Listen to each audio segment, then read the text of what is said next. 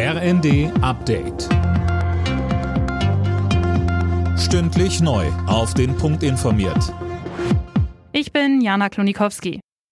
Deutschlands Fußballfrauen haben den neunten EM-Titel verpasst. In einem intensiven und engen Finale im Londoner Wembley Stadion verlor das Team nach Verlängerung mit 1 zu 2 gegen die Gastgeberinnen aus England.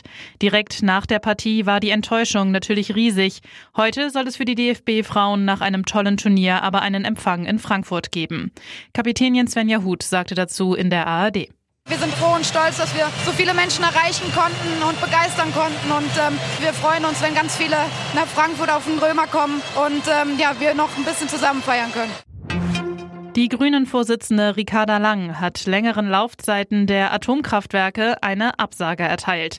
Im ZDF-Sommerinterview stellt sie sich damit gegen Finanzminister Lindner vom Koalitionspartner FDP. Imme Kasten berichtet.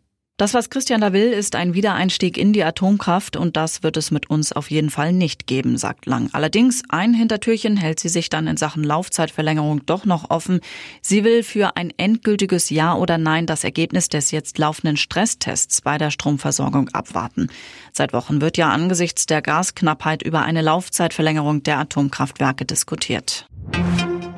Bei der Lufthansa rückt ein Streik der Piloten näher. Die Flugkapitäne haben sich bei der Urabstimmung mit deutlicher Mehrheit dafür ausgesprochen. Das teilte die Vereinigung Cockpit mit. Das Votum führt laut der Gewerkschaft noch nicht zwangsläufig zu Streikmaßnahmen. Es sei aber ein unüberhörbares Signal an die Lufthansa. In der ersten Runde des DFB-Pokals ist Erstligist Hertha BSC ausgeschieden. Die Berliner verloren gegen Zweitliga-Aufsteiger Eintracht Braunschweig mit 5 zu 6 im Elfmeterschießen. Vorjahresfinalist Freiburg setzte sich erst in der Verlängerung mit 2 zu 1 gegen Kaiserslautern durch. Alle Nachrichten auf rnd.de